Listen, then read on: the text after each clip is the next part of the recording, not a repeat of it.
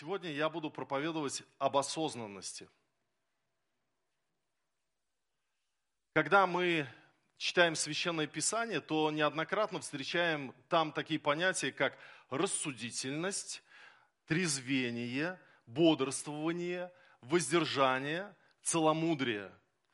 Вы встречали такие слова в Священном Писании? И все эти качества говорят о целостности христианина. Если во мне это есть, то я по-настоящему, значит, иду за Христом. То есть я могу духом умерщвлять дела плотские, и я могу порабощать в себе животные инстинкты и не впадать в состояние опьянения от какого-то искушения. Апостол Петр пишет, припаяшьте чресла ума вашего.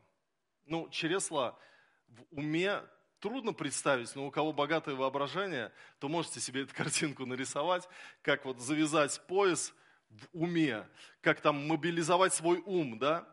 И апостол Петр говорит об этом. И что бы ни происходило в нашей жизни, мы всегда должны задавать такие вопросы. Кто я? Где я? Что со мной происходит? Три простых вопроса. Что со мной происходит? Эмоциональная буря у тебя. Так, стоп, что со мной происходит? Или э, я в наваждении каком-то нахожусь, что со мной происходит? Когда-то я преподавал на альфа-курсе, э, давным-давно у нас был такой проект э, евангелизационный. Альфа-курс – это 10 встреч один раз в неделю для людей, которые хотят узнать о христианстве. И там такие темы, кто такой Христос, как молиться, зачем нужна церковь, исцеляет ли Бог сегодня. Ну, разные такие интересные темы. И неверующие или невоцерковленные люди, они с удовольствием хотели бы об этом узнать и послушать. И мы их приглашали. У нас был такой ужин на каждом альфа-вечере. Ну, кто знает эту программу, тот знает. Это потрясающая программа благовестия. И когда э, у нас был этот альфа-курс, то я, как ведущий Альфа-курс, набирал команду людей из служителей церкви. Они сидели за столиками, и у нас были разные столики, и вот каждый лидер должен был э, сидеть за своим столиком, со, своим, со своей компанией, так сказать. Лекция шла одна, а обсуждение было за разными столиками. Так вот, один из служителей, это была одна сестра, э, перед тем, как начинать альфа-курс, мы молились, и, и, и мы должны были, ну, набраться сил, что ли, эмоциональных, духовных, чтобы отдать самое лучшее этим вечером, этим пришедшим людям. Сами должны были быть заряжены доброй, позитивной энергией, чтобы передать ее людям. Не в депрессии, не в меланхолии находясь, а вот в добром расположении духа.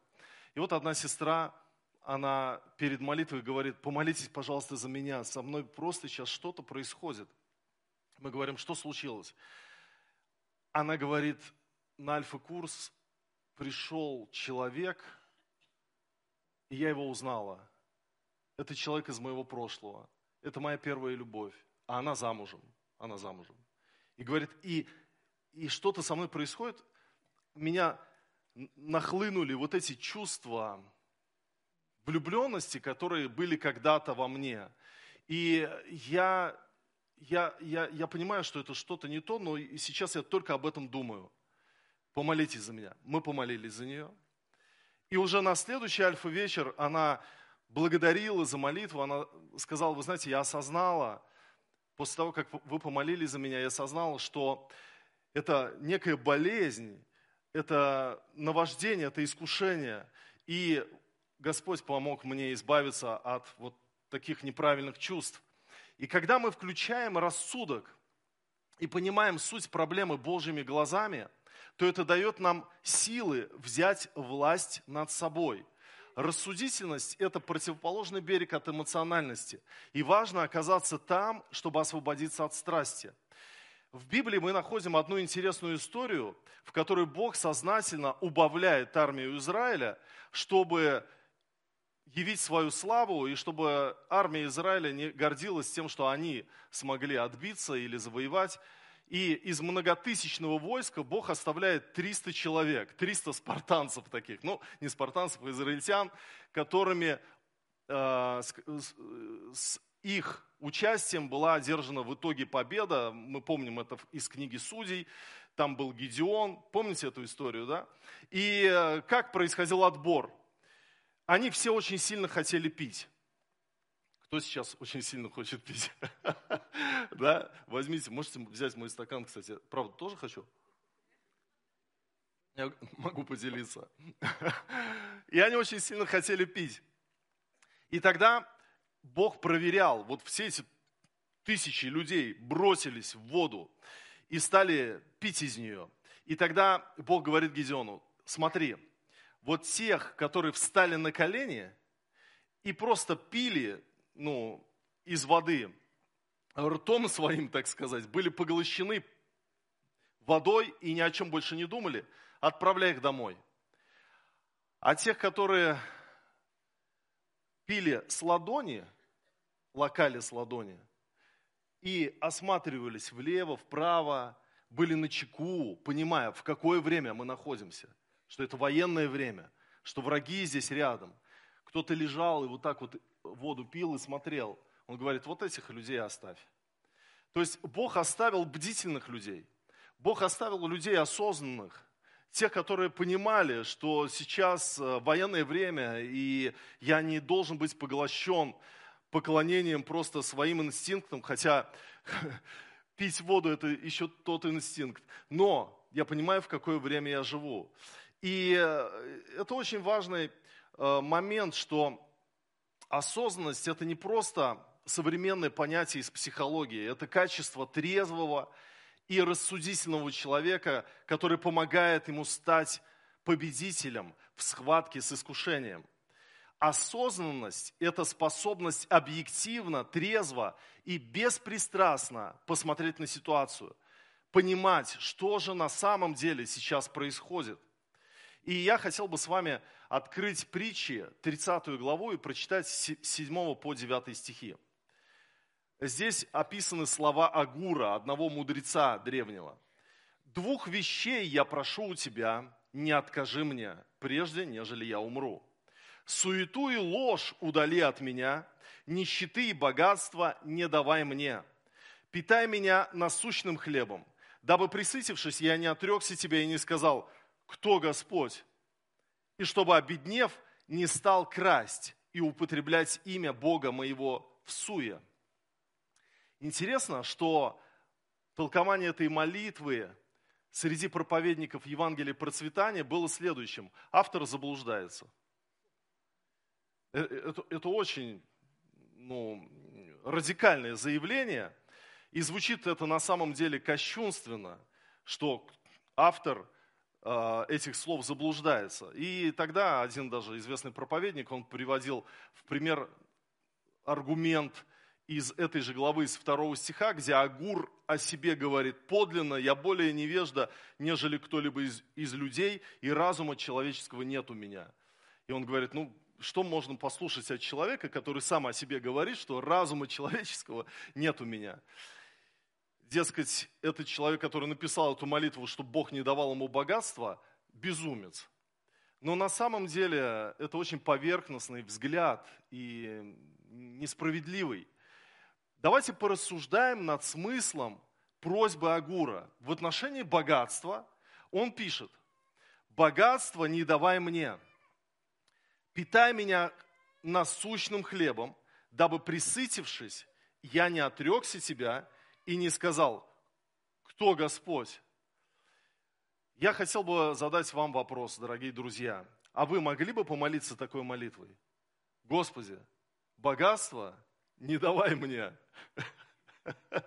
дабы я, присытившись, не отрекся тебя. Э, это на самом деле интересный вопрос, это некий даже тест наш, да? Ведь, ведь каждому из нас хочется жить лучше – и переходить из лучшего, из лучшего в лучшее. И мы знаем, что Бог может благословлять не только духовно, а материально, финансово. Но также не секрет, что благословение и западня – это соседствующие понятия. Там, где есть финансовый рост, а, материальный подъем, там рядом есть искушение – перестать служить Богу. Богатство – это не грех, но там рядом есть искушение впасть в грех. И это история Израиля. Почти всегда это синусоида. Израиль служит Богу, исполняет заповеди, и по 28 главе Второзакония Бог говорит, вот будешь послушан, будет у тебя все хорошо, и виноградники будут, и свадьбы, и радость будет, и все у тебя будет. И правда, Бог благословляет, все есть, достаток есть, деньги есть, много-много всего есть, и друзей, и богатства, и славы. И мадианитянин, сосед, сосед человек из другого народа приходит и говорит – пойдем покурим анаши. И ты думаешь, а почему бы нет? Ну и ладно, у них ритуалы там свои. Я с ним э, траву покурю и просто это расслаблюсь. Бог меня все равно любит. И понимаешь, на, на, на волне эйфории человек, он уже оказывался в танцах вокруг идолов мадиамских. Он уже там поклонялся и э, спал с женщиной из другого народа. И Бог говорит, ах так, вы забыли вообще, кто вы, где вы, что вы из себя представляете. Наказание. Приходит другой народ, порабощает Израиль. И что мы видим дальше? Израиль, оказавшийся в тисках, в страданиях, в кандалах, начинает вопить к Богу. Бог, помоги, Господь, приди, прости нас, избавь нас от этого рабства. И Бог что делает? Избавляет. Ну, мы помним, э, рабство в Вавилоне, оно длилось 70 лет, и Бог потом избавляет. Но всегда предупреждает. Во Второзаконе в 8 главе написано, когда будет у тебя много крупного и мелкого скота, и будет много серебра и золота, и всего у тебя будет много, то смотри, чтобы не надмилось сердце твое, и не забыл ты Господа Бога твоего, который вывел тебя из земли египетской, из дома рабства. Но правда это есть. Вот, вот Правда, это есть, друзья. Вот э, взять прошлый век, я из прошлого века, кто еще из прошлого века? Э, был Советский Союз, были преследования верующих. Верующие в 4 часа вставали вместе с детьми, чтобы идти на собрание, чтобы их не накрыли э, за то, что они собираются и молятся. И дети вставали, и взрослые вставали, и шли, встречали рассвет, пока шли. А сейчас на служение опоздать это просто как пить дать. Просто можно вообще не сходить. Онлайн есть. Онлайн есть. Сегодня не посмотрю, завтра посмотрю. И завтра не посмотрю. В следующий раз посмотрю. Я все равно верующий. Наша семья, наша семья же верующая. Вы понимаете, что когда мы живем в экономическом подъеме, когда все хорошо, легко очень расслабиться. И Бог, Он предупреждает об этом. Поэтому я не могу легкомысленно рассматривать слова Агура. Это потрясающая молитва. Бог, я прошу тебя, не дай мне. Он оценивал себя, он понимал себя. И он говорит, пожалуйста, не дай мне вот этой роскоши, не дай мне вот, чтобы я присытившись, я не отрекся тебя. Я этого боюсь. Я боюсь остаться без тебя. Вот молитва Агура – это молитва осознанности, молитва человека, понимающего реальность влияния благосостояния на духовную жизнь. И ведь не факт, что эта молитва была, была отвечена Богом. Бог э, мог дать все равно ему благосостояние, видя, что у него есть страх Господень, противовирусное от падения духовного э, состояния. Поэтому вот такого рода прошение к Богу – это отличная молитва. Осознанность – это качество трезвого и рассудительного человека – которая помогает ему стать победителем в схватке с искушением. Когда читаешь Илиаду Гомера, то Одиссей э, узнал, что сейчас они будут своей командой проплывать, проходить мимо острова Сирен, которые сладкозвучными песнями своими соблазняют моряков. Сирены – это полуженщина, полуптица. И они обитают на одном острове. И он говорит, погибли все, кто там, кого они завлекли на свой остров, эти сирены. И тогда Одиссей говорит, сделаем так, я очень хочу послушать эти песни. Поэтому привяжите меня к столбу, к мачте э, веревками. Сильно-сильно, крепкими веревками. Сами воткните воск в свои уши. Они так и сделали. И когда они проходили мимо этого острова, сирены начали петь. Одиссей, благонравный, посети наш остров, тебе понравится, ты поведаешь то, чего никогда не ведал. И вдруг Одиссей начинает вырываться, знаками показывать, кричать, остановите, я хочу на этот остров, остановите. А у всех же воск в ушах. И они видят, он дергается, они еще больше напирают. И, и в общем, они прошли вот именно таким образом этот остров, будучи невредимыми. Вот эта осознанность у Одиссея, она была, я не выдержу, послушать хочу, но не выдержу, привязывайте меня. То есть, если бы у нас такое было, чтобы мы могли предчувствовать искушение, понимать, вот, что сейчас происходит, нечто духовное. Не просто кто-то на меня орет, не просто кто-то меня обвиняет, или не просто кто-то мне поет сладкозвучные песни, а искушение, испытание. Если мы могли бы это быть чуткими и осознанными, мы бы проходили достойно те духовные этапы в нашей жизни, которые у нас есть. Я помню, Э, будучи молодым, юным верующим, я ходил к тете Вале, к тете Лене, к своим духовным наставницам молиться. Молиться, общаться. Они рассказывали о своей жизни, они намного были старше меня. И с высоты своего зрелого возраста они передавали свой опыт. И я помню, я вышел как-то из их подъезда, а у меня девятиэтажка моя была рядом. Я иду домой, и вот я понимаю, что я сейчас хочу помолиться, пока я иду домой. Помолиться о своем будущем. И я говорю, Господь, я не знаю, сколько я проживу, но у меня есть какое-то будущее. И в этом будущем будут события и ситуации, которые могут меня от Тебя отлучить. Может быть, это будет искушение, может, это будут испытания. Я Тебя очень прошу, и я на основании Иуды, 24 стиха, вот послание Иуды молился, могущему же соблюсти вас от падения и поставить пред славою свою непорочными в радости.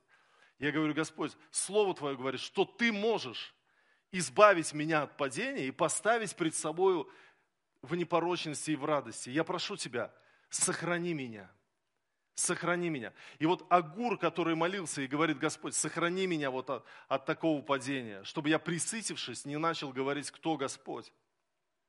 Поэтому это очень важно. Очень важно быть в этом ресурсном состоянии, духовном состоянии. Для этого нужна молитвенная жизнь. Для этого нужно э, понимать, что мы живем не только в физическом мире – Вокруг нас не только люди и животные, вокруг нас также ангелы и бесы. Вокруг нас есть искушения. И бывает так, что мы проходим какие-то берега, острова наваждения, какого-то ослепления. Мы вдруг э, не понимаем адекватно, что на самом деле происходит. Вот есть люди, которых можно назвать ипохондриками. Ипохондрик – это человек, который умножает симптомы своих страданий физических во много раз. И ему кажется, что он от своей болезни умрет или случится трагедия. И вот человек, который э, находится в постоянном таком вот э, стрессе, в состоянии тревожности – он переживает за свою жизнь, потому что он сдал кровь, и там лейкоцитов больше, чем должно быть в референсном значении.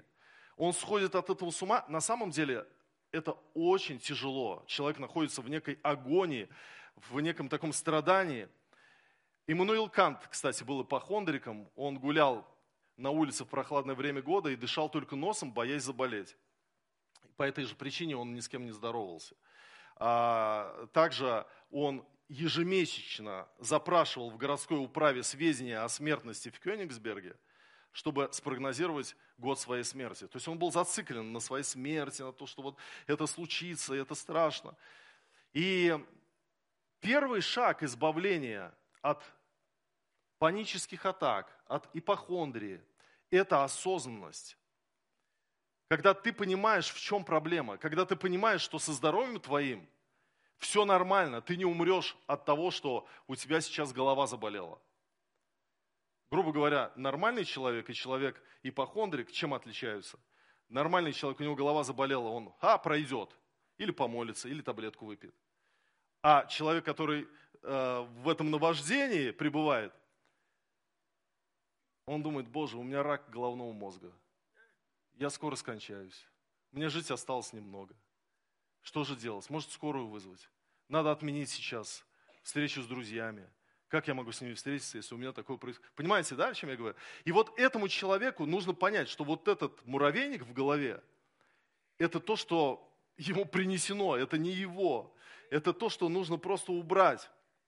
Вот, это, вот, вот этот туман развеять. Нам нужна осознанность при любой эмоциональной вспышке. Нам нужна осознанность. И когда я провожу курсы для э, молодоженов, вернее, для людей, которые собираются в брак, то есть предбрачную консультацию я провожу, то один из тестов, которые мы с ними проходим, это тест на адекватную самооценку. И я их спрашиваю, дорогой жених, как ты считаешь, есть ли у тебя адекватная самооценка и уверенность в себе? И он может сказать да или нет. Но мы идем дальше, и дальше более конкретные вопросы. Скажи, пожалуйста, какие твои сильные черты характера и какие твои слабые черты характера? И вот знаете, что интересно? Многие люди не могут э, сказать об этом ничего, потому что у них нет адекватной самооценки. А человек, который незрелый, внутренне вступает в брак, он принесет туда проблемы. И знаете, как это происходит? Вот, например, ты не готов признать, что у тебя есть какая-то ошибка, потому что если кто-то тебе будет говорить, что или корректировать тебя, ты будешь воспринимать это как удар по себе, и ты будешь защищаться. И вот, например, ты с женой живешь, живешь, и она тебе говорит, слушай, я тебе хочу сказать, ты постоянно всем делаешь замечания. Это, это неправильно. Не надо постоянно делать замечания всем. Это уже дур, дурной нрав, когда ты постоянно всем делаешь замечания. И знаете, как он может это воспринять?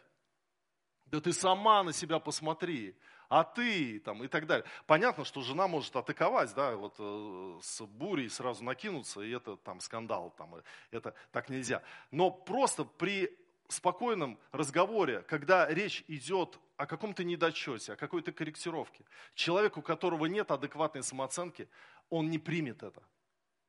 Он не задум...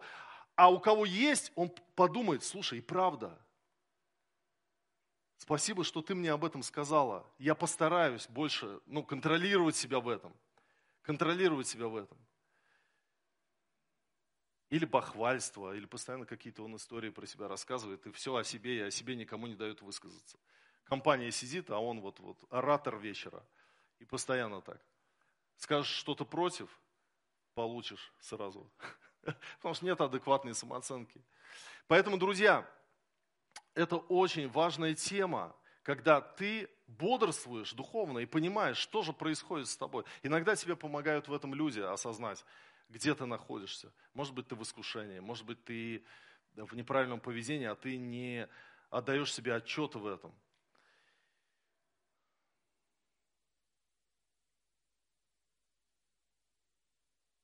В книге Левит, 26 глава, 17 стих, написано «И побежите, когда никто не гонится за вами». Речь идет о наказании израильского народа который выражался не только в физическом каком-то страдании, но и в душевном. И Бог говорит, если вы не будете слушаться Слова Божьего, у вас будет эффект паранойи. Вы побежите, когда никто не гонится за вами. Вы знаете, есть люди, которые постоянно ищут боли. То есть как бы боль какая-то есть, симптом, и они потом постоянно проверяют, они ищут, есть ли еще, может усилилось, может быть, может быть, это касается и тела, и каких-то проблем. То есть вот состояние тревожности, оно зацикливает человека на том, чтобы он проверял свои ну, слабости, слабые места и погружался в том, что вот, э, Боже, как я с этим могу жить, они есть в его голове фильм ужасов. И здесь очень важно выйти из этого. Просто выйти из этого. Иногда строго нужно самому себе сказать, иногда нужно саркастически над собой посмеяться. Куда ты залез опять? У меня был год панических атак в моей жизни, и Господь мне помог избавиться от этого. Это сущий ад. И Кристина, моя жена, мне помогала также. Вы знаете, что интересно? Сейчас их нет, панических атак, уже много лет. Но бывает, бывает, когда вдруг я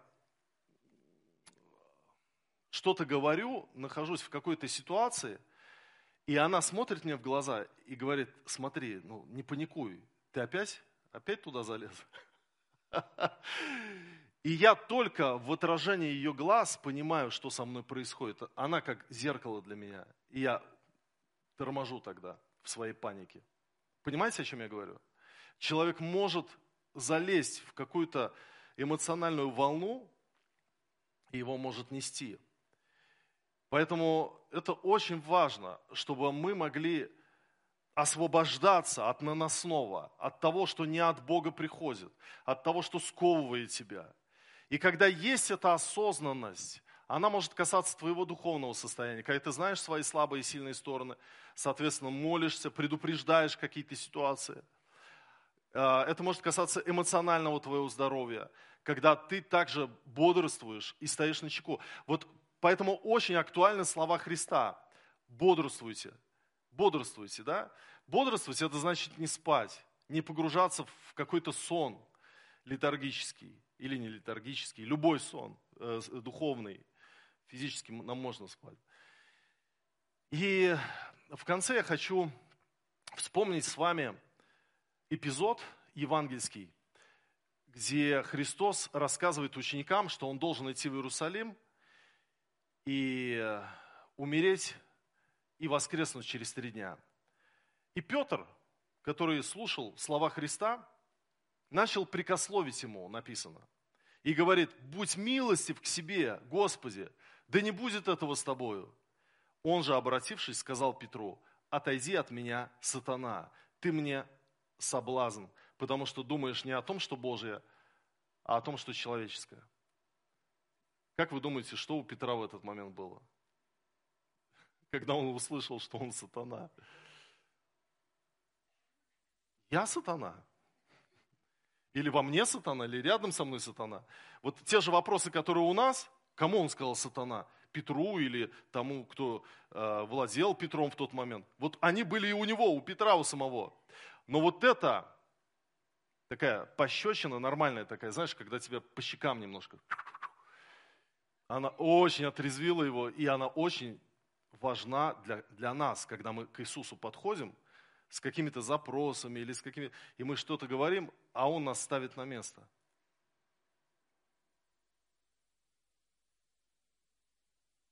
И говорит, перестань молиться против конкурента. Молись за, свое, за свое сердце черствое. И ты такой, Боже, а, как? Как? Разве это ты? Это не ты.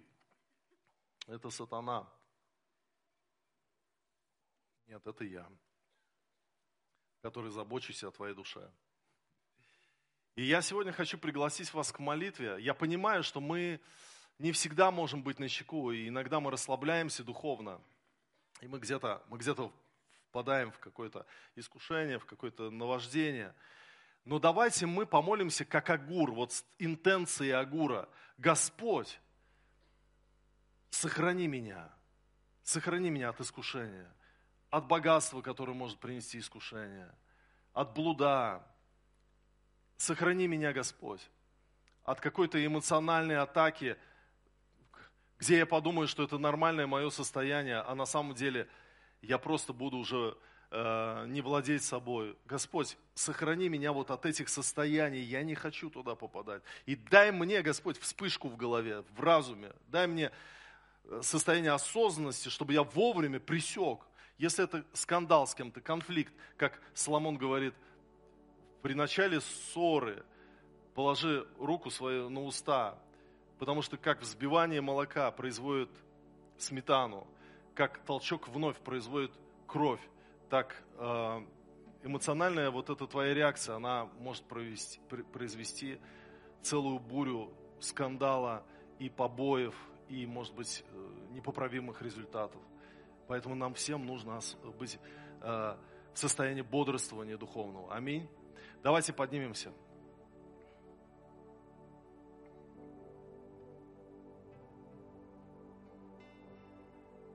Господь, мы поклоняемся Тебе. Мы благодарим Тебя, Господь. Мы стоим в Твоем присутствии сегодня. Мы молимся, Боже. Мы порой не знаем, что от Тебя ожидать.